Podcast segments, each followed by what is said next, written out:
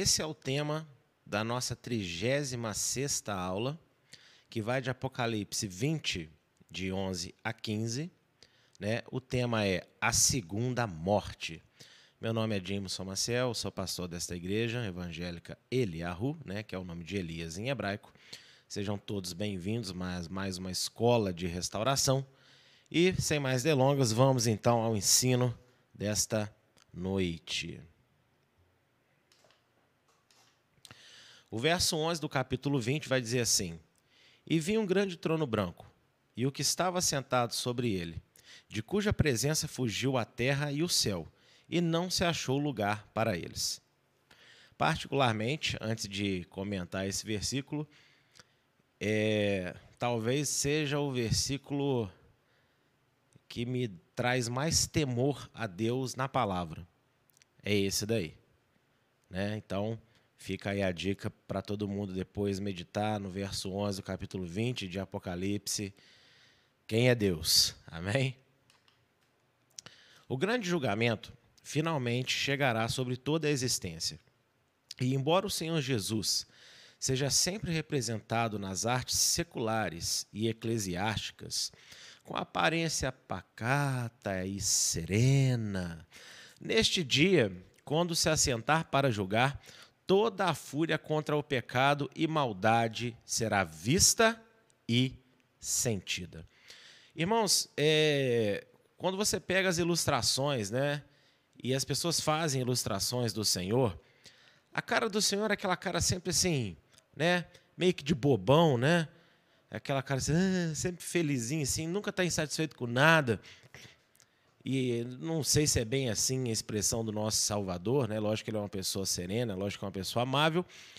Mas nesse dia aqui, esse trono branco, cujo é, tem alguém sentado julgando, não é o Pai, não. É o Filho. É Jesus. Por que, que eu afirmo isso?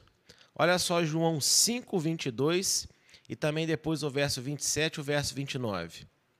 E também o Pai a ninguém julga mas deu ao filho todo o juízo, e deu-lhe o poder de exercer o juízo, porque é o filho do homem.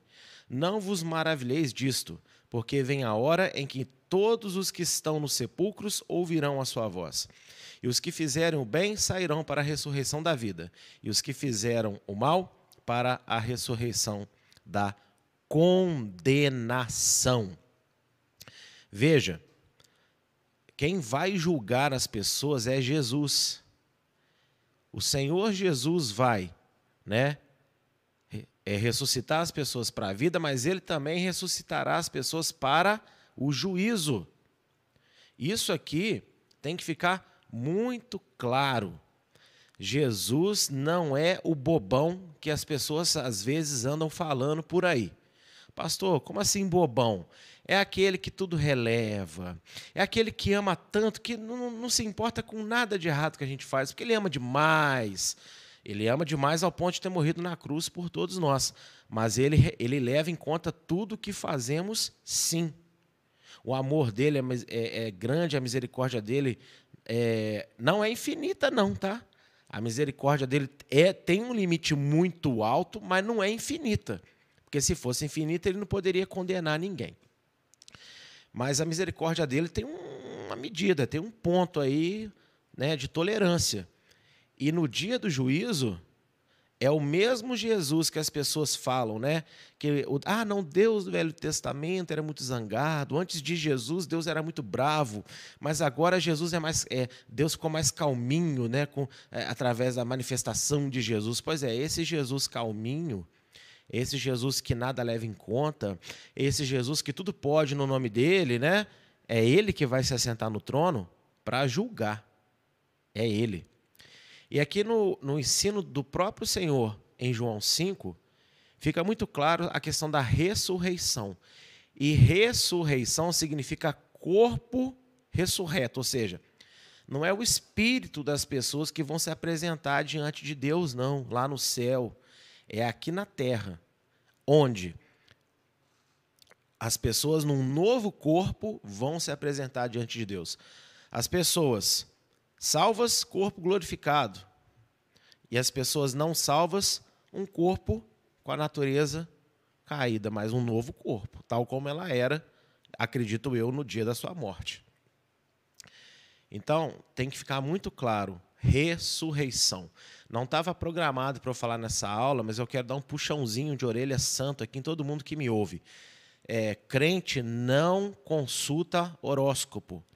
Crente não fica é, brincando joguinho do Facebook, o que era na encarnação passada. Crente não fica conversando com gente que já morreu, porque ninguém está ouvindo, está morto, não tem espírito de ninguém andando ou lá na glória intercedendo por você. Vamos parar com isso, porque isso é ocultismo, isso é heresia bíblica. Por que, que só Jesus pode interceder por você? Porque ele foi o único ser humano que morreu, mas ressuscitou e continua vivo. Por que, que ele pode interceder por nós? Porque, como ele está vivo, quando você fala com ele, ele está vivinho lá do lado de Deus e fala com Deus. Qualquer outra pessoa não está viva. Ah, mas o profeta Elias que foi para o céu. Na nossa aula aqui, né? Quem são os dois profetas, ou os dois, é, os do, as duas testemunhas, aliás, eu explico de forma muito clara e evidente assim, essa questão de se era Moisés, se era Elias, como é que é. Então, prestem atenção nisso, ok? Prestem atenção nisso. Não é nem de brincadeira crente pode ficar com essas coisas. Tá bom? Porque você deixa então uma brincadeirinha aqui hoje, outra ali amanhã, e quando você se assustar, você está acreditando num monte de demônio, porque falou de vida após a morte, que está todo mundo acordado em espírito andando por aí, é demônio. Ah, você é muito radical, pastor. Tem que ser radical, porque o evangelho é radicalismo. Não o radicalismo de fazer afrontas, mas o radicalismo de firmar a verdade. E qualquer manifestação espiritual de pessoas fora do corpo são demônios. Ponto. Ah, porque minha mãe, minha avó, meu tio, meu vozinho, meu paizinho, ah, meu filhinho que já se foi, apareceu na beirada da minha cama e falou comigo. Você deu ouvido? Você deu ouvido para o diabo. Porque o diabo se transfigurou do seu ente querido para pegar na tua emoção e falar contigo. A Torá é clara: maldito é aquele que consulta os mortos. Não consulte os mortos. Honre a memória deles, ok? Tenha saudade, que a saudade ela não passa, né? Lógico que a saudade com equilíbrio, né? Que não te leva à depressão. Mas falar com quem morreu, isso não existe.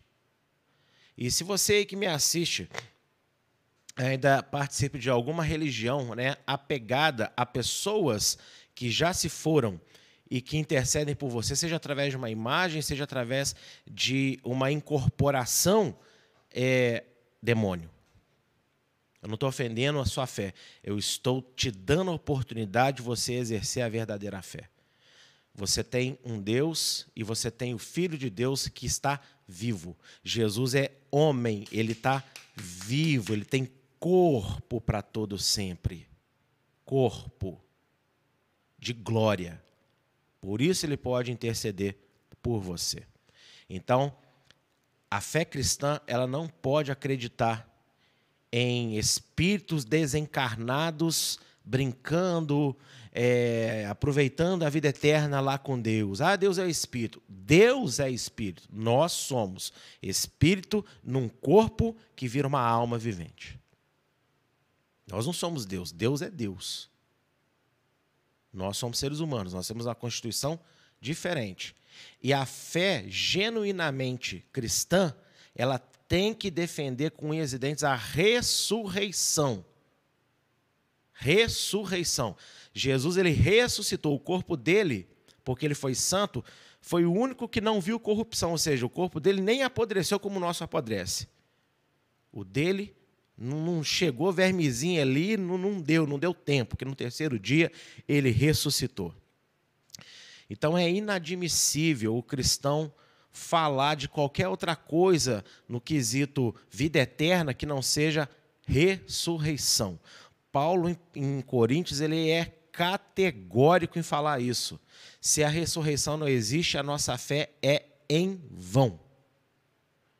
Ok?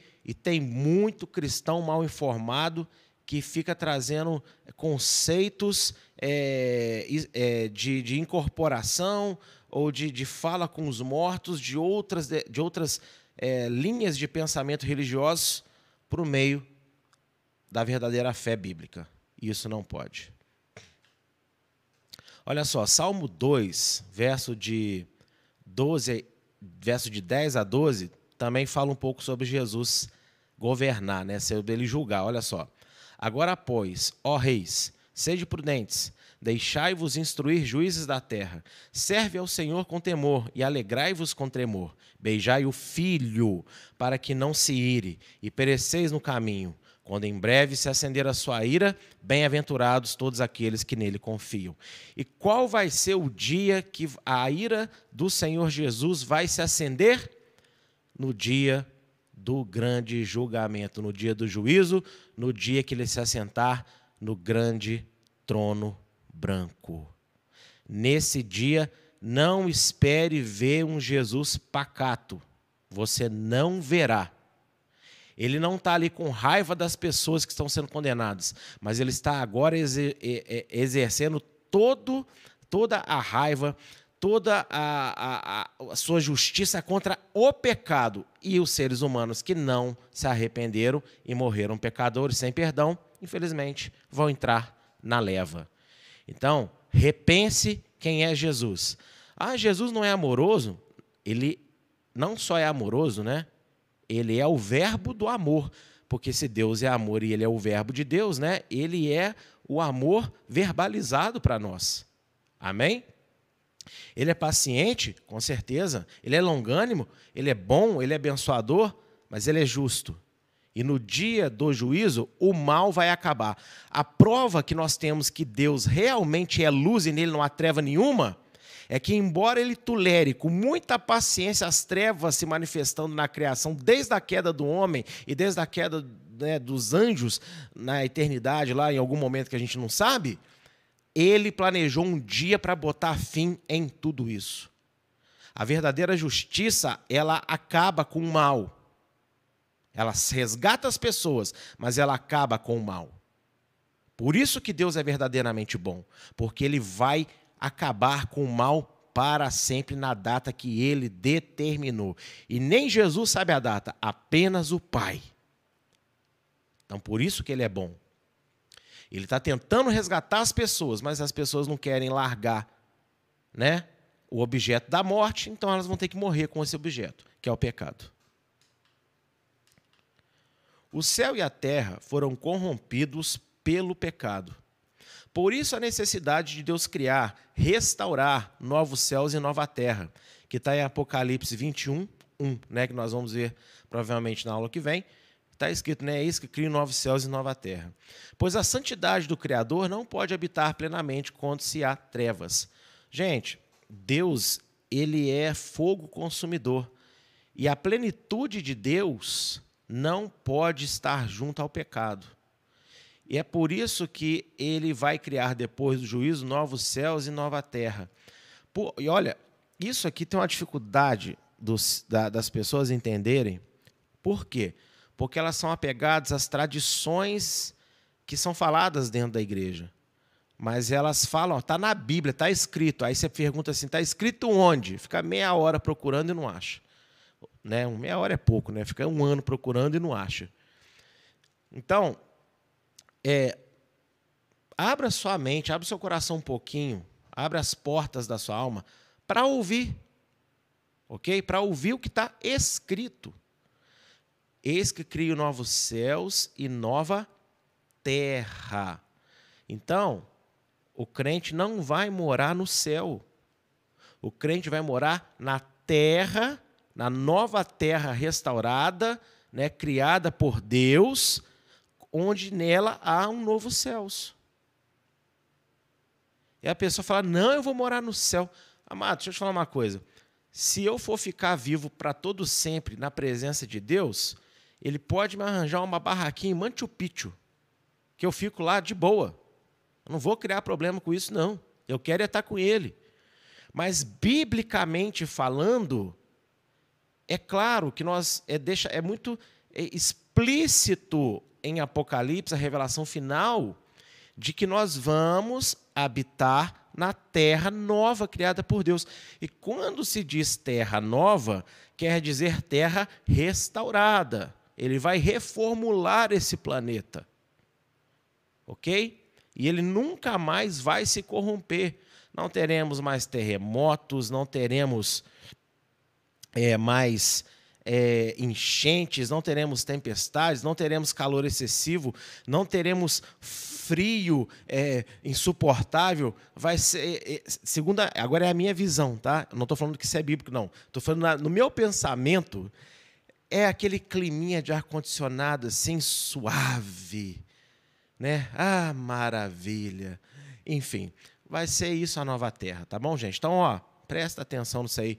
Vou puxar aí o que o pastor Vitor escreveu na hashtag Abra seus ouvidos. Amém? Não custa nada ouvir, né? Olha só Mateus 24, 35. O céu e a terra passarão, mas as minhas palavras não hão de passar. Ok?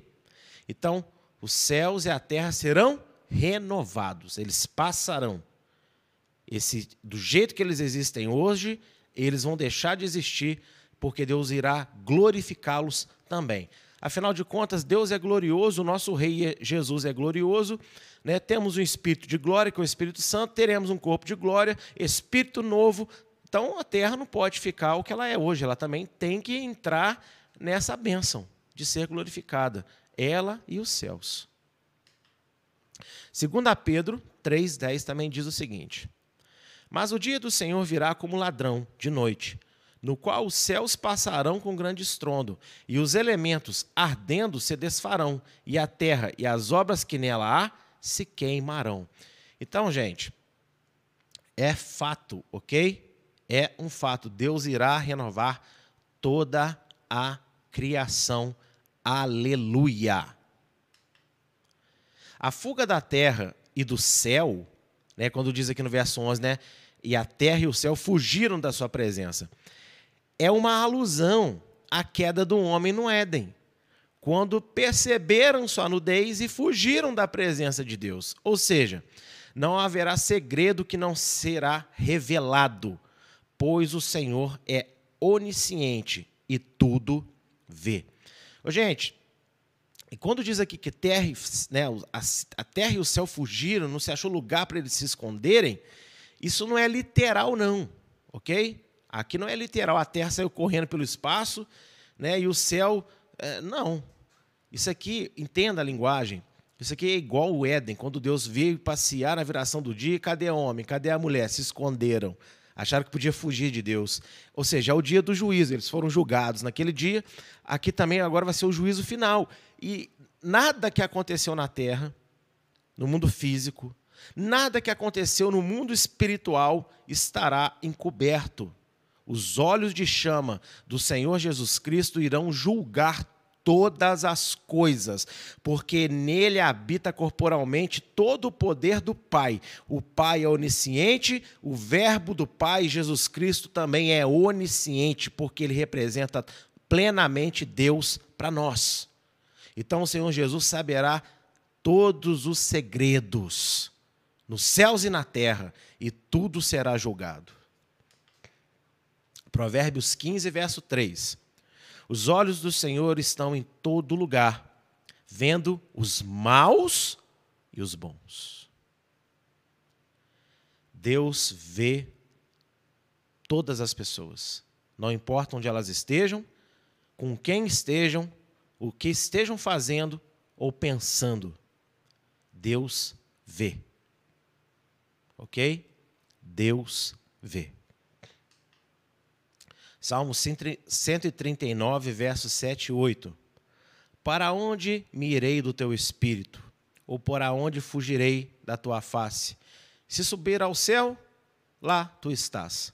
Se fizer no inferno a minha cama, lá estás também. Então tá vendo? Deus sabe todas as coisas, ele vê absolutamente tudo. E o Senhor Jesus, o Filho de Deus, o Deus conosco, igualmente. No dia do julgamento, absolutamente tudo será julgado. Ainda sobre o verso 11, trono branco, né, é a referência óbvia à santidade, à justiça de Deus, manifesta plenamente em Jesus. E esta é a medida que será usada para o julgamento. Ah, Jesus vai me julgar segundo o quê? Segundo a justiça de Deus. E nas primeiras aulas dessa série Apocalipse, quando estudávamos ali sobre é, as sete cartas às sete igrejas, foi explicado assim minuciosamente sobre vestes de justiça, obras de justiça. E tudo tem uma referência ao branco, né? Então, trono branco, ou seja, trono, lugar de julgamento, né, da, do rei, o rei julga no trono. Ele vai ser baseado, ou seja, Jesus está sentado sobre a justiça de Deus. O que, que ele vai usar para nos julgar? A justiça de Deus. É isso. Não é o que a gente pensa, não é o que o pastor fulaninho, fulanão, o Jimson, o ciclanão falou, tá bom? Me inclui aí. Só tem validade o meu ensino se o meu ensino for verdadeiramente bíblico. Se não, não é porque eu falei que vai acontecer o que eu falei. Agora, se o que eu ensino é realmente bíblico, sem manipulações, então o meu ensino já não é meu, é daquele que me enviou. Quem me enviou? Jesus Cristo, o enviado do próprio Deus. Jesus trabalha para o Pai, eu trabalho para Jesus. É isso. Olha só 2 Pedro 3,3 o que diz. Mas nós, segundo a sua promessa, aguardamos novos céus e nova terra, em que habita a justiça. Olha só, que lindo esse texto do apóstolo Pedro para nós. Ó, Segundo a promessa de Deus, aguardamos novos céus, nova terra, e nessa nova terra, tá vendo como é que o crente não vai morar lá no, no, no céu? Não. Terra nova, com novos céus. Nesta terra nova, a justiça habita. Então, vamos fazer um 2 mais 2 igual a 4 aqui. Vamos fazer uma lógica. Vamos ver se tem lógica, a minha lógica. Estou sendo bem pleonástico aqui mesmo, propositalmente. Se a terra nova a justiça habita, só vai entrar quem foi aprovado pela justiça. Entendeu? Por isso que o, o, a régua de medir de Jesus será a justiça de Deus. Quem não estava em conformidade com a justiça de Deus não vai poder habitar numa terra onde habita a justiça porque Deus é a própria justiça. E aqui é o perigo de quando as pessoas falam que a lei acabou. Porque a lei, segundo Isaías 51, 7, é a justiça de Deus. Deus é a própria justiça, Deus é a sua própria lei. Então, quando você diz que Jesus anulou a lei, você está dizendo que Jesus anulou o próprio Deus. Infelizmente, a doutrina errônea do antinomismo, né, aqueles que denigrem a lei de Deus, tirou da igreja do Senhor o real significado de justiça. E eu vou mostrar aqui justamente esse texto que eu acabei de citar. Está tão natural na minha mente lidar com essas coisas que eu até antecipei, mas vamos a ele então. Olha só, primeiro, Romanos 10, 4. Porque o fim da lei é Cristo para a justiça de todo aquele que crê. E o fim da lei ser Cristo, né? Não tem nada a ver com a lei acaba em Jesus. A finalidade da lei é Cristo. É a mesma linguagem usada em Eclesiastes 12, 13, né? O fim de tudo é guarda os mandamentos de Deus e teme a Deus, que é o objetivo de todas as pessoas. Ou seja, por que, que o fim lá significa, olha, e tudo é para isso e aqui é acabou? Não. Aqui é porque o fim da lei, a finalidade da lei é Cristo, ou seja, o objetivo dos mandamentos de Deus é apontar o homem perfeito para que nós possamos crer no homem perfeito e viver segundo os ensinamentos do homem perfeito. Quem é esse homem perfeito? Jesus. Amém? E isso está escrito lá em 1 Timóteo, Usei, usamos esse texto ontem, numa visita. 1 Timóteo,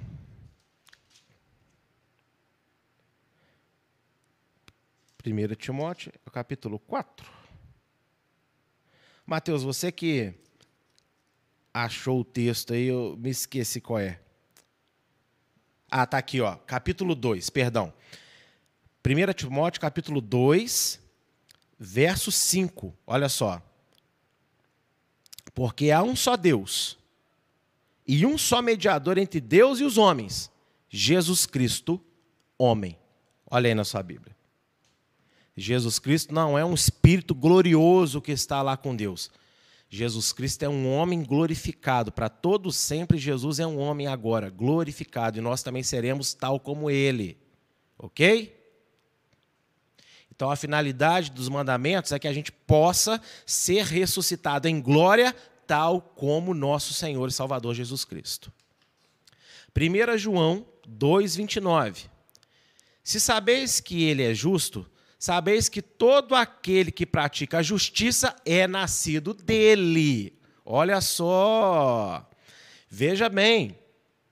Se eu nasci de Jesus Cristo, o que significa dizer? Se eu criei nele, passei pelas águas e realmente é, nasci de novo, ganhei uma natureza divina que vem dele, então eu tenho que praticar a justiça. Aquele que diz que crê em Jesus, se batizou, está na igreja, pode ser ministro do que for, mas não tem prazer na justiça, não nasceu dele. Por isso que, umas aulas atrás de, do, do Novo Testamento, eu falei sobre que existem pessoas que, embora não saibam que a lei ainda é válida, elas são cheias do Espírito genuinamente e, sem ter consciência, guardam vários preceitos da lei que o próprio Espírito coloca dentro delas. Agora, se eu te oferecer um sorvete creme, você vai querer. Mas se eu falar que eu posso colocar também três bolas né, de creme, morango, chocolate, cobertura, né, um, um petit gâteau do lado, suco, aguinha, guardanapo. Ué, lógico que você vai falar, então eu quero esse daí, também é de graça? É de graça. Ou seja, aqueles que guardam a lei intuitivamente pelo Espírito, agradam a Deus? Agradam.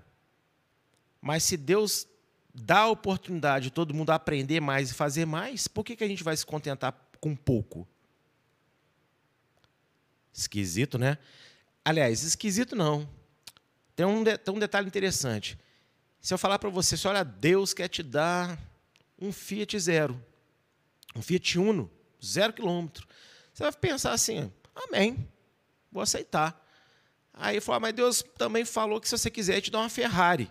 Aí você vai falar, não, não, não. Deus quer te dar mil reais, irmão. Ó, oh, glória. Ele quer te dar um milhão de reais. Não, não. Ou seja, para buscar bênçãos e prazeres desse mundo que é do nosso interesse, a gente sempre quer mais. Mas para buscar mais de Deus, a gente sempre fala: não, esse pouquinho tá bom. Repense aí os seus conceitos.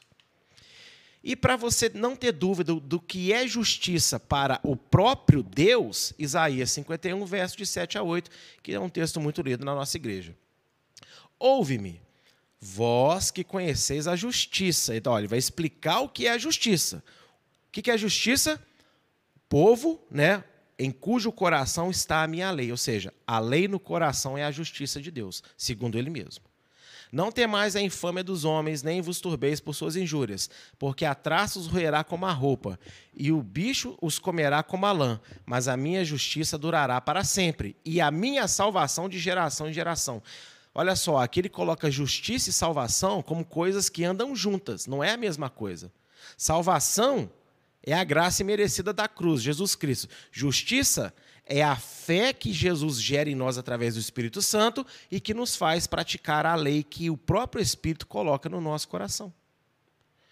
Então, no novos céus e nova terra que Deus está preparando, não vai entrar pessoas que não gostam de se arrepender, e querem morrer ali abraçadinhos com o pecado, acreditando e se enganando de que Deus não se importa porque Deus ama elas demais.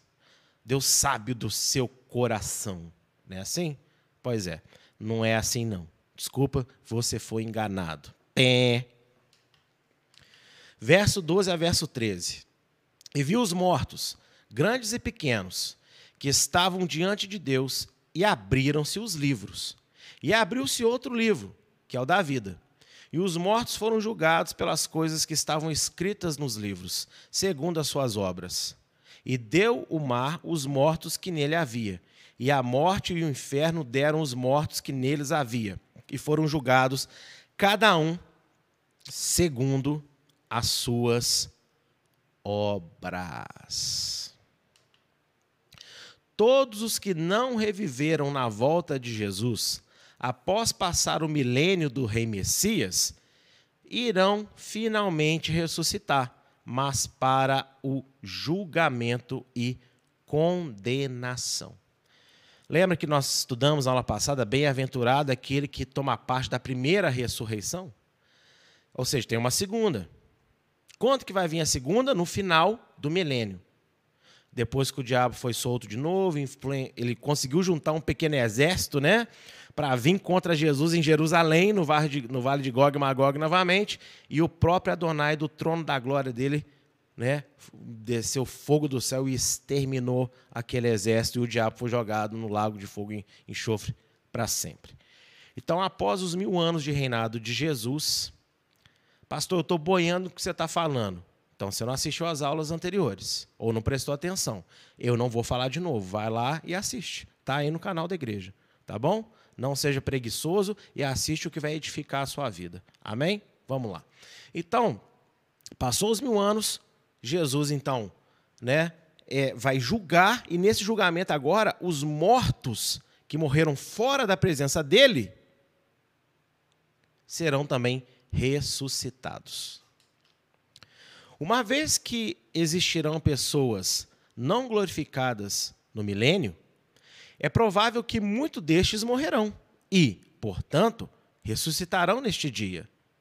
O que justifica o livro da vida ser consultado, uma vez que os fiéis a Deus já terão voltado à vida no retorno de Jesus. Apocalipse 20, verso 4, só você ver na aula passada. Olha que interessante vai ter pessoas não glorificadas no milênio. Eu expliquei isso na aula passada. E essas pessoas têm uma promessa que fala que elas vão alcançar o máximo dos seus dias, ou seja, 120 anos.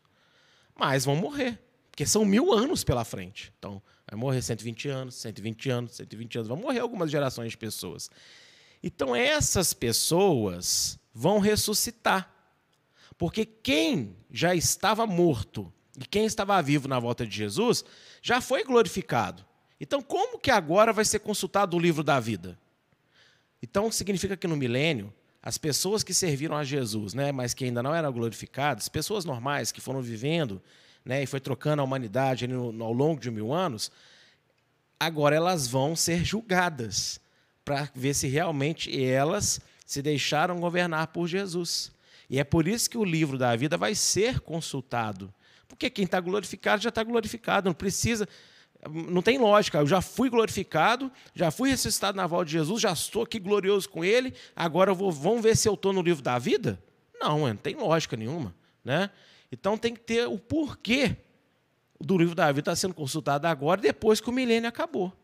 Por causa dessa geração de pessoas, essas gerações de pessoas que viveram mil anos aqui e que eram pessoas comuns, governadas por Jesus. Apocalipse 20, verso 15, né? Olha só o que fala, antecipando um versículo. E aquele que não foi achado escrito no livro da vida foi lançado no lago do fogo. Né? Aqueles que vão ressuscitar no dia do juízo não foram achados, tanto ao longo da história humana, quanto principalmente dessa geração aí, né, que ficou no milênio. É provável que no milênio haverão crentes não glorificados. Eu vou explicar isso já, tá? Pois não foram fiéis a Jesus e que estão e que estes é, e que estes morrerão afastados do Senhor. Como assim, pastor? Se você viu ao longo das aulas, você viu que existem pessoas que vão, que vão ficar vivas na volta de Jesus. Não é todo mundo que vai morrer na volta dele. Vai morrer quem se reuniu para a guerra. Mas as populações que sobraram da terra todo mundo vai se converter, vai ser uma conversão em massa a Jesus Cristo, porque todo mundo vai ver, toda a boca confessará e todo o joelho se dobrará perante ele. E nós vimos, né, que isso não é no, no dia do julgamento, isso é na volta dele. E aí, meus irmãos, vai ter crente que quando a trombeta fotocada, que eu ensinei na aula de arrebatamento, e os mortos ressuscitam, e quem está vivo também é levado pelos anjos às nuvens e glorificado para a volta de Jesus, e o crente que tiver aqui não tiver na linha, e não estiver andando na posição com Deus, ele vai ficar vivo. Ué. Ah, então ele vai se converter. Olha, olha que interessante. Isso aqui, eu estou tentando explicar para vocês da melhor forma possível. Quem não era crente quando Jesus voltar vai ter a chance de servir ele no, no milênio. Agora, o crente que dizia o conhecer quando ele voltar, não tem segunda chance para ele. Ele tinha que ter sido arrebatado. E eu quero ler com vocês ó, Mateus 25, de 6 a 13. Ou seja, esse crente não que não que não serviu a Jesus direito, ele vai ficar vivo. Mas aí pode acontecer duas coisas, ele pode ser levado diante do Senhor e ser morto, ou ele pode também viver seus dias, né, mas infelizmente longe da presença de Deus, fechado a ele o arrependimento. Por quê? Porque tem uma parábola muito interessante, né, que a gente aplica aqui num contexto verdadeiro, mas vale um comentário em cima desse ensino. Olha só, verso 6 a verso 13. Mas à meia-noite ouviu-se o clamor. Aí vem o esposo, sai-lhe ao encontro. Olha, gente, isso aqui está falando do quê? Da volta de Jesus. Então todas aquelas virgens se levantaram e prepararam as suas lâmpadas. E as loucas disseram às prudentes: Dai-nos do vosso azeite, porque as vossas lâmpadas se apagam. Mas as prudentes responderam, dizendo: Não seja caso que nos falte a nós e a vós, e diante aos que o vendem, e comprai-o para nós. Olha só essa parábola dentro da explicação do arrebatamento que nós temos nessas aulas de Apocalipse. O grito: Ó, o noivo está chegando. É a trombeta. Tocou. Os mortos estão ressuscitando primeiro Lembra que eu expliquei? Enquanto o último morto que serviu a Jesus genuinamente não for levado, ninguém que está vivo vai ser glorificado. Fica todo mundo esperando, mas todo mundo ouviu a trombeta. Então, imagina que nós estamos juntos. E aí a gente vai falar o quê? Ó, oh, o noivo está vindo. E aí, meu irmão, nessa hora, quem não é crente de verdade vai entrar em desespero. Vai, vai querer, não, ai meu Deus, ora por mim para que eu seja perdoado. E não vai dar tempo. Não vai dar tempo para fazer isso sabe? E aí, enfim, acontece o arrebatamento então dos vivos, né? E aí olha só o que diz. E tendo elas ido comprá-lo, chegou o esposo. A um intervalo da glorificação e da volta, conforme eu expliquei. E as que estavam preparadas entraram com ele para as bodas, e fechou-se a porta. E depois chegaram também as outras virgens, dizendo: Senhor, Senhor, abre-nos. E ele respondeu, dizendo: Em verdade vos digo que não vos conheço. Vigiai, pois, porque não sabem o dia nem a hora em que o filho do homem há de vir. Ou seja, para quem é do mundo e não soube que era Jesus, não aceitou Jesus, vai, vai haver um milênio ainda para viver na presença dele e ter chance. Mas para quem era crente e que se esperava que fosse o quê? Arrebatado para estar com Jesus na volta, mas brincou de ser crente, vai bater a porta e Jesus vai falar não. Ou seja, será que vão pessoas a Jerusalém? Ou quando Jesus estiver andando pelas nações, vão agarrar e falar: por favor, por favor, me perdoe. Ele vai falar: não, você não. Você teve a sua chance, você não quis. Agora é só para quem? Para a humanidade que sobrou dessa grande guerra. Ô, oh, meus amados, com Deus não se brinca, não, viu? Com Deus não se brinca. A fé que hoje é anunciada se encontra muito superficial Pois não ensina que a vida dos servos de Jesus Cristo precisa apresentar frutos, obras, que comprovem a genuína conversão. Pois o julgamento será a averiguação se as atitudes corresponderam à fé professada pela boca. Hoje em dia, a maioria das pregações que as pessoas buscam e as que mais bombam na internet é os 10 sucessos, os 10 passos para se tornar isso, ou aquilo, seja um vencedor, se livre de pessoas tóxicas, é, ame quem te ame, e por aí vai, né? Essas coisas que é bom de ouvir, vamos dizer a verdade, não é ruim de ouvir, não, né? Tem momentos que a gente ouve, nossa, que é, como é bom ouvir isso. Só que isso não treina você na justiça.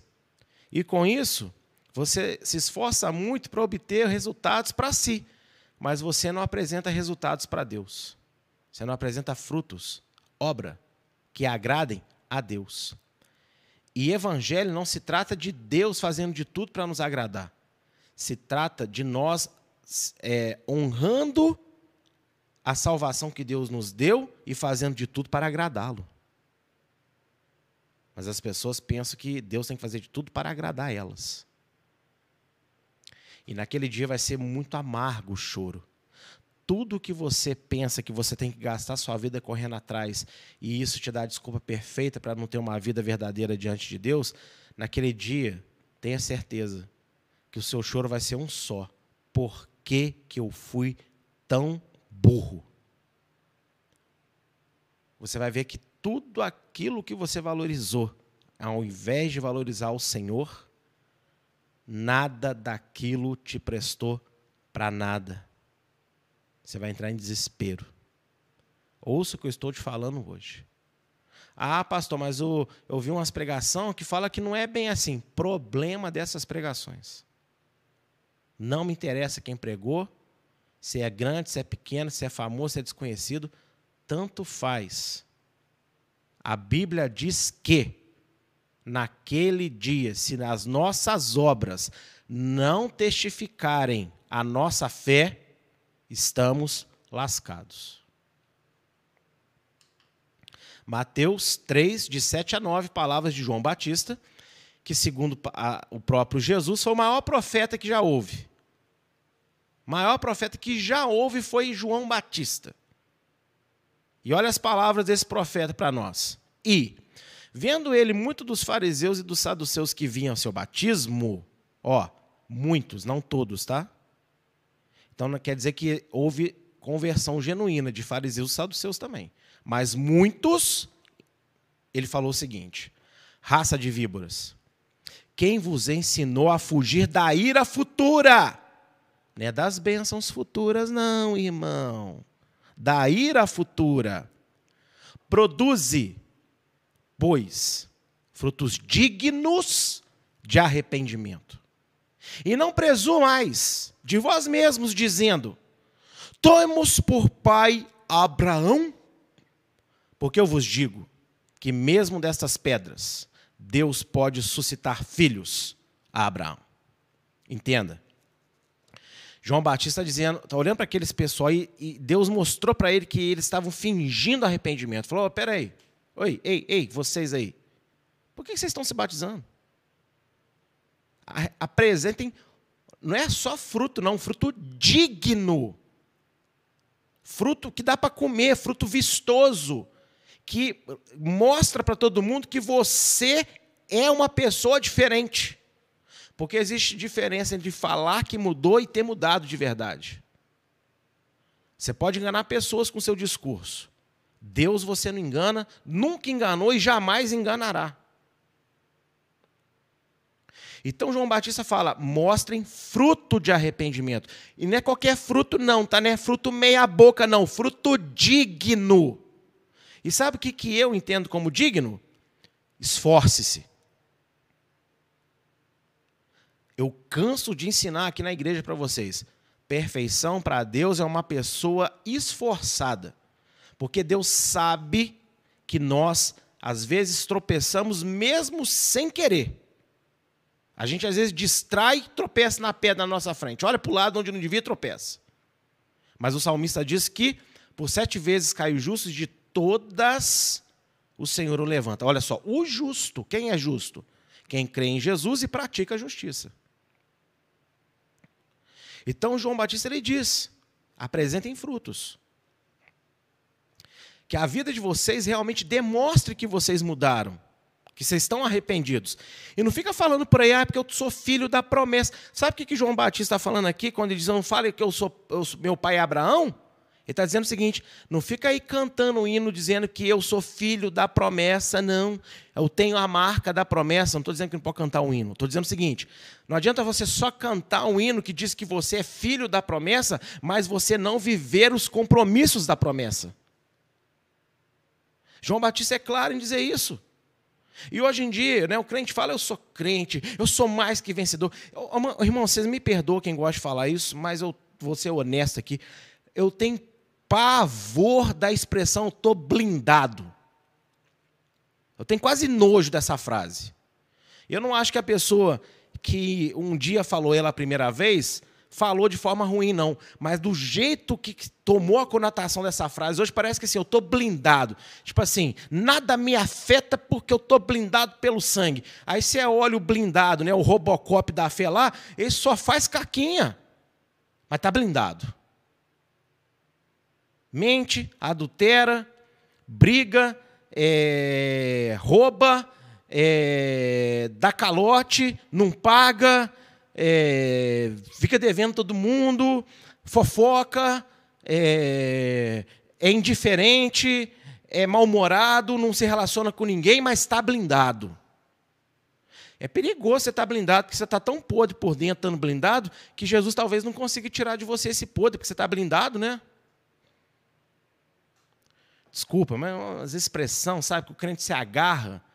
Poder de Deus não é frase de efeito na boca de ninguém, não, tá? Poder de Deus é um coração genuinamente que ama a Deus, que crê em Jesus e que deixa o Espírito Santo guiar a gente em fé e obediência. Eu prefiro ser uma pessoa toda marcada, machucada, sangrando, mas com frutos de arrependimento que Deus se agrada, do que estar tá blindado, intocável. Eu não quero ser intocável, não. Eu quero ser é aperfeiçoado por Deus. E se o vaso for de, de, de, de titânio, como é que o olheiro vai moldar o barro? Não tem jeito, né? Tem que levar para um fundidor lá. Aí é onde que tem fogo para fundir, né? É lá e é aí, né? No inferno. Então entenda, livros serão abertos. E esses livros são os livros das obras das nossas vidas o que pensamos, o que falamos. Agora, se houve genuíno arrependimento, Deus não vai se lembrar disso. Porque ele promete que ele vai jogar no mar de esquecimento, não se fará menção. Então, no dia do juízo, não se fará menção daquilo que foi perdoado. Por quê? Porque houve arrependimento verdadeiro. Agora, tá cheio de crente falando por aí frasezinha de efeito, postando frasezinha de efeito, adesivando frasezinha de efeito, né? Tem gente que quer influenciar outros com Bíblia e não vive Bíblia. Como pode isso? Explica para mim. Como que você pode querer influenciar alguém com as palavras da Bíblia Sagrada, sendo que você é totalmente negligente com o estudo dela? Você é totalmente negligente com a prática da Bíblia. Você quer influenciar? Ah, presta atenção. Tiago 2,24 também diz: Vedes que o homem é justificado pelas obras e não somente pela fé. Ô, gente, entenda uma coisa: o homem é justificado para a salvação, no sentido de encontrar Jesus e ser perdoado para ter uma nova vida.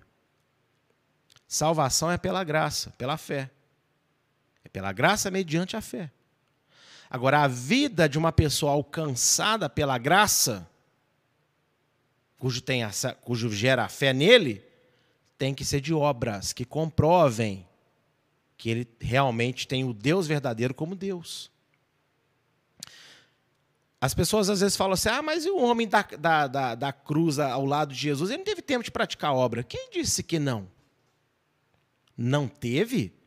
Ele mandou o outro calar a boca. Ele falou: ops, você é doido? Eu e você merecemos estar aqui. Esse homem é santo. Pronto, evangelizou. Fez a obra. Foi salvo e fez a obra. E aí? Entende? Então, somos justificados por aquilo que fazemos também, não só por aquilo que falamos. E a gente está numa geração que fala, fala, fala até pelos cotovelos, mas fazer que é bom Terrível. E tem pessoas machucadas, feridas, precisando de ações, não de palavras. Agora, deixa eu fazer um pequeno parênteses, tá? É, você que me assiste e que é um nhaca na presença de Deus, não distorça as minhas palavras. Tá vendo? Eu tô querendo ver alguém que festa. Não, peraí. Se você também não faz nada, você não tem direito de falar nada. Vai você fazer primeiro. Eu estou dizendo de pessoas que não tiveram oportunidade de ganhar amor, atenção, que nunca receberam o evangelho genuinamente vindo de Deus para curar suas almas, para curar suas vidas. Essas pessoas precisam de ver atitudes de uma igreja que diz que serve a um Deus vivo, mas parece uma igreja morta. Agora, você que já recebeu atenção, já recebeu carinho, já foi instruindo e, e já tem anos e continua sendo a mesma nhaca, você toma vergonha na cara. Você lava a cara com sabão do arrependimento, arranca as cascas da hipocrisia da sua face e vai se converter de verdade, porque já passou da hora de você ser um crente que é crente. Não vem distorcer minhas palavras para ficar aí, tá vendo? Ó, ó, ó meu dedinho para você. Verso de 14 a 15 do capítulo 20. E a morte e o inferno foram lançados no lago de fogo. Esta é a segunda morte. E aquele que não foi achado escrito no livro da vida foi lançado no lago de fogo. O conceito de juiz eterno parece desconexo com o evangelho de um Deus de amor, que entregou o único filho para salvar o mundo. Mas a verdade é que o entendimento sobre o que é, sobre o, que é o evangelho que precisa ser reavaliado. Tem muita gente que às vezes fala assim, né? Ah, se Deus é tão bom assim, então como é que ele vai condenar pessoas? Como é que ele vai ter coragem de condenar pessoas? Ah, não, eu não acredito que Deus vai fazer isso, porque uma vez eu lembro que eu conversava com uma pessoa que me perguntou sobre suicídio, que é um parente dela suicidou, eu falei, ah, mas. É, não, mas não acredito que Deus vai condenar, porque foi um ato de desespero. Eu falei, não, foi assassinato que ela cometeu. Foi um ato de desespero que levou ela a cometer um assassinato. A diferença dela para uma pessoa que está presa é porque pessoa, ela não tem ela não tem como pagar pelo crime dela, porque ela matou ela mesma. Mas se ela tivesse viva e tivesse matado outra pessoa, ela estaria presa. Ou seja, seria um condenado, seria um, né, um, um fora da lei. Então morreu como fora da lei. As pessoas, elas acham que o fato de Deus condenar pessoas e exterminar o mal faz dele injusto. Não, injusto é o nosso conceito do que é Deus e do que é Evangelho. E as pessoas estão tão mortas na fé, estão tão é, centralizadas no seu próprio umbigo das suas necessidades. E quando eu falo isso, não perverta minhas palavras. Segundo parênteses, eu não sou contra Deus te abençoar, eu não sou contra Deus te dar é, uma pessoa para estar contigo, eu não sou contra Deus te curar das suas doenças, não sou contra Deus te prosperar, eu sou contra você basear a sua fé nisso. Você pode ser totalmente é, é, cercado pelos carinhos materiais de Deus. Eu não sou contra. Eu sou contra você achar que isso é relacionamento com Deus. Não é. Então as pessoas elas, elas não entendem o que é evangelho. Elas acham que evangelho é uma chave mágica para a maravilhosa fábrica das bênçãos de chocolate do, do Willy Wonka, né? Aceitei Jesus, eu abri a porta da fábrica de chocolate, agora eu vou ganhar tudo, vou comer do bom, do melhor, né? carro do ano, todo ano vou trocar, casa na praia, e as melhores grifes e roupas, e isso e aquilo, dinheiro no bom, saúde para dar e vender. Ué, isso não é evangelho não, ô. Qual foi o Satanás que te enganou que isso é evangelho? Pastor, cuidado, que foi um homem de Deus que falou isso para mim. Então a boca dele foi usada por Satanás. Se ele te ensinou que isso é evangelho, que se você está na presença de Jesus e está pobre, tem alguma coisa de errado com a sua fé, desculpa, está errado. É a fé desse camarada que te enganou, esse ladrão. Porque na história cristã, milhares de pessoas morreram pobres, fiéis a Deus, e Deus era muito Deus delas. Pessoas morreram comidas por leões, queimadas em fogueiras, enforcadas, esfaqueadas, degoladas, e Deus não era o Deus dessas pessoas.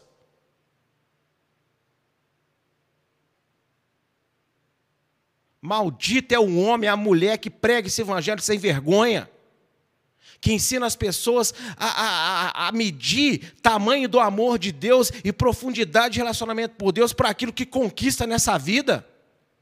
Eu sou muito abençoado por Deus, glória a Deus. Conheço vários de vocês que estão me assistindo que são imensamente abençoados por Deus também, mas isso não é salvação. Isso é consequência do relacionamento de um, com um Deus que cuida de nós. Ele cuida de nós nos dando, ele cuida de nós deixando a gente perder. Qual é a mãe que vê o filho, né, mãe, mãe, pai, pai? Quais são os pais que vendo os filhos machucados não vão cuidar das suas feridas? que vendo ele numa doença terrível, não vai acompanhar ele o quanto tiver saúde ali, ó, nos dias da sua doença. É maravilhoso quando Deus cura. Mas porque Deus não curou, ele não é mais seu Deus? Não, tem algo de errado com você. Porque em algum momento você deixou o diabo soprar e muitas vezes é através desses hinos que não louvam a Deus, dessas canções que enchem o ego humano e dessas pregações miseráveis que não apontam a glória de Deus e que não levam o pecador mais a rasgar as vestes, a correr na frente da igreja, a se debulhar em lágrimas, a querer, sabe, sair da própria pele de tão imundo que ele se sente, mas ele quer que Deus transforme ele. Ontem na visita eu falava de um exemplo e eu vou falar aqui. Quando eu estive em Angola, talvez essa tenha sido a experiência mais linda que eu já vi na minha vida. Eu pregava para mais ou menos 200, 300 pessoas num congresso ao ar livre, lá num lugar em Angola, lugar lá muito simples. A gente acampou, dormia no chão, três, quatro dias lá no chão, terra batida. E esse lugar que nós acampávamos é como se fosse um clube privado, mas é um clube muito simples, vocês têm noção, né? né? Tem, tem piscina, tem nada disso, é um lugar só com umas árvores. E ele dá de costas para uma praia pública. E a gente ficava assim, ai meu Deus, de noite vai entrar qualquer pessoa aqui, né? Mas amém, Deus está guardando. Aí ficavam meninos orando, intercedendo a madrugada inteira e tal. E num dia que eu fiz uma pregação pela manhã, eu falei muito de arrependimento, de pecado. Vieram muita gente à frente, maravilha. Mas, irmãos, de repente me aparece um mendigo na minha frente. E ele pediu para falar com o pregador. E ele chegou até mim e falou: O senhor que estava pregando? Eu falei: Sou eu. Ele: O senhor é pastor? Eu falei: Sou. Eu falei: Pastor, eu, eu já fui crente. Ele falou assim: Eu já fui crente. Né, o sotaque é angolano, quando eu vou falar deles, eu tenho mania de querer copiar, desculpa. Ele falou: Eu já fui crente, mas eu me desviei. Eu me desviei. Tem anos abandonei família, abandonei tudo, perdi tudo que eu tinha. Eu moro na rua tem 15 anos. E eu já entrei em igreja, nunca me senti tocado, sabia que eu precisava de voltar para Jesus, mas hoje, quando eu passava ali, o Senhor, uma hora, estava falando assim: você que sofre, você que passou o pão que o diabo amassou e tem a cara de pau de culpar Deus. Quando eu ouvi aquela palavra, aquilo entrou como uma bomba no meu coração, e na hora eu entendi que o meu maior pecado era culpar Deus pelos meus fracassos. E ele caiu em lágrimas. E nós demos banho nele, trocamos a sua roupa. Ele está lá firme e forte até hoje, o irmão Márcio. Lembrei o nome dele.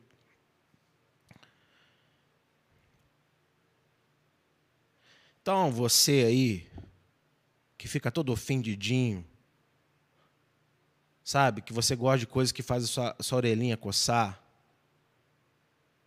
Mas não coça a sua orelha, não arranca ela. Porque Jesus falou que se o meu olho me faz pecar, então eu devo arrancar meu olho. Se a minha mão me faz pecar, então eu devo arrancar minha mão. Ou seja, não no sentido literal, mas no sentido de você se afastar daquilo que a sua mão faz, o que o seu olho vê. A mesma coisa. Se o teu ouvido te faz ouvir coisas que, você, que te incapacitam de conhecer Deus na essência genuína que Ele é, corta a tua orelha. Entendeu? Troca a pregação, troca o hino, troca o conselho, troca a conversa, troca a rede social, enfim, acho que você entendeu aí. Mateus 10, 28. E não temais os que matam o corpo e não podem matar a alma mas temam antes aquele que pode fazer perecer no inferno a alma e o corpo. Ah, é, não, a gente não pode ter medo de Deus. O quê? Eu tenho muito medo de Deus. Só vou explicar uma coisa. Eu não tenho medo de me aproximar de Deus. Porque eu sei que Ele é amor. Não tenha medo de, de chegar perto de Deus. Tenha medo de estar perto dele achando que você o engana. Porque o diabo, ele pode incorporar, ele pode dar doença, ele pode tirar os seus bens, ele pode, né, literalmente infernizar a sua vida. Se Deus falar assim, ele vai fazer assim, igual um cachorro obediente. Porque, embora o diabo tenha poder, Deus não tem poder, Deus é o poder. Quando Deus ordena, o diabo não tem escolha senão obedecer. Agora, e se Deus colocar você dentro da mão dele e falar, vou te apertar porque você está me irritando, rapaz. Para onde que eu... Quem que vai me tirar de dentro da mão dele? Quem que vai falar para ele assim, senhor é injusto, senhor não pode? O diabo não vai jogar ninguém no inferno, não, tá? O diabo só te faz o convite. Ele só te ilude. Quem vai jogar para a condenação é Deus. Isaías 53, verso de 4 a 5. Veja isso aqui. Mas ele foi ferido por causa das nossas transgressões e moído por causa das nossas iniquidades. O castigo que nos traz a paz estava sobre ele, pelas suas pisaduras fomos sarados. Todo mundo sabe, Jesus morreu no nosso lugar, né? sobre ele repousou o nosso pecado. Mas tem um versículo que não costuma ser muito lido, mas que eu amo, que eu quero mostrar para vocês, para você relembrar que a continuação desse texto, lá no verso 10, diz o seguinte: Todavia, ao Senhor, a Deus, agradou moê-lo, fazendo-o enfermar quando a sua alma se puser por expiação do pecado, verá sua posteridade, prolongará os seus dias, e o bom prazer do Senhor prosperará na sua mão.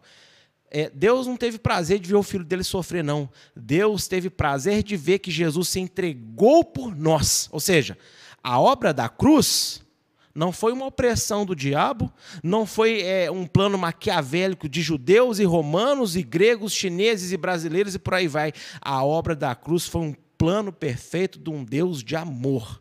E quando Jesus estava sofrendo lá, embora Deus com certeza ficou ali, né, sentido de ver o seu filho sofrer, mas ao mesmo tempo aquilo ali o agradava. Por quê? Porque aquilo ali veio para impedir que nós venhamos a sofrer aquele juízo. A salvação para quem não sabe, é do juízo de Deus, porque o diabo não vai julgar ninguém. O diabo, nesse julgamento aqui, ó, já está lá no lago. Já foi. Jesus veio nos salvar da ira de Deus. Porque Deus é amor. Mas no dia que ele exterminar o pecado, nunca mais vai ter anjo caído, nunca mais vai ter Adão caído, Eva caída. Anjos gloriosos, pessoas gloriosas servindo a um Deus glorioso em terra e céus gloriosos para sempre.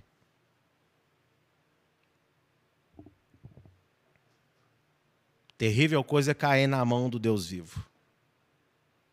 E no dia do grande juízo, esse Jesus, que às vezes nós brincamos tanto na presença dele, ele vai pegar cada um de nós que não valorizamos a nossa salvação e não vivemos como pessoas gratas à salvação que recebemos. E ele dará a ordem aos seus anjos: amarre-o, ó, amarre-o e lançai nas trevas exteriores. Ô meu irmão, minha irmã, como eu disse, não tenha medo de chegar perto de Jesus.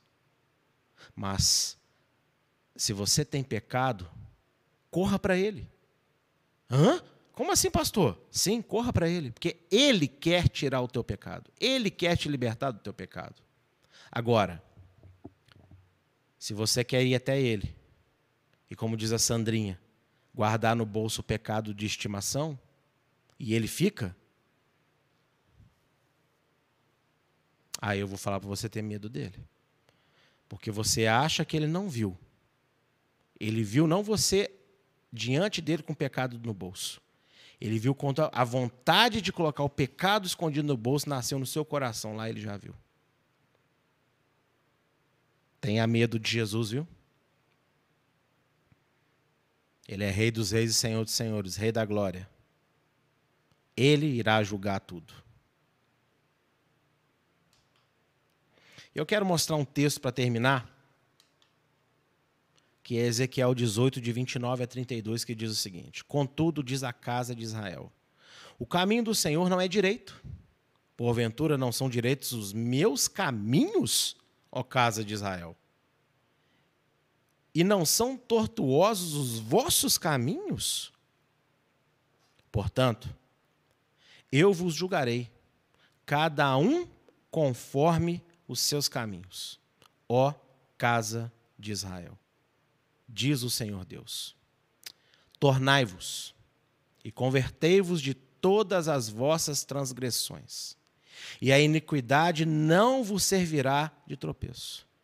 Lançai de vós todas as vossas transgressões com que transgredistes, e fazei-vos um coração novo e um espírito novo. Pois, por que razão morrereis? ó casa de Israel, porque não tenho prazer na morte do que morre, diz o Senhor Deus. Convertei-vos, pois, e vivei. É, esse texto é muito interessante, porque nos faz refletir que injusto sempre somos nós. Deus nunca foi, não é e jamais será injusto. Eu tenho pena de quem às vezes pensa que Deus é injusto. Tenho dózinha mesmo. Para não dizer mais abertamente e de forma sincera que a minha vontade é dar um tapa. Se eu pudesse, eu dava tapa em algumas pessoas. Que eu fico oriçado quando fala perto de mim que Deus é injusto. E Deus, ele que necessita, ele fala: Eu sou injusto? Você aí que perdeu, você que não ganhou, você que não prosperou, você que não foi, você que não voltou, você que adoeceu, você que não deixou de estar doente, você que não comeu, você que comeu demais, você que é, não era do bem desse jeito que eu queria, é, enfim, sabe? Os murmuradores. Não dá para falar aqui, né? Porque é muita murmuração humana. Nem sei se dá para enumerar todas, incontáveis. Só Deus para contar. Deus fala assim nessa noite, através do texto para nós: Eu não sou justo? Mas, ué, peraí. Olha para o caminho de vocês. Olha para a vida de vocês. Olha as escolhas que vocês fizeram ao longo da vida de vocês. Mas olha, vamos fazer o seguinte. Já que eu não sou justo, então eu e você nós vamos sentar e eu vou mostrar para você as minhas obras e eu vou te mostrar as suas. E aí vamos ver. Quem é justo, eu ou você? E eu vou te julgar conforme tudo que você falou que você é justo. E aí você vai ver comigo se você é justo mesmo. Porém, para que isso não aconteça, olha, sai fora dessa transgressão. Mais uma vez estou te falando, olha, estou te dando tempo. Se converte aí do seu pensamento ruim, das coisas ruins que você faz, que você fala. Sabe? Porque eu não tenho prazer, eu não vou ter prazer em te matar. Eu não vou ter prazer em jogar você no inferno. Mas se é isso que você quiser, vai ser isso que vai te acontecer. Eu não vou gostar, mas vai acontecer. Porque o meu prazer vai ser de exterminar o mal. Mas não o ser humano junto com o mal. Por isso estou te dando chance. Aproveita e muda. Aproveita e muda. Viva. Ó, se converte e viva. E a segunda morte é o lago de fogo e enxofre, onde as pessoas serão separadas de Deus para sempre sofrerão eternamente. E não caia no ensino errado de ninguém, dizendo que não, é só um períodozinho, é um purgatóriozinho. No judaísmo tem isso também. Não, isso é contrário a Hashem. Deus não, não pode deixar eternamente alguém ali. O quê?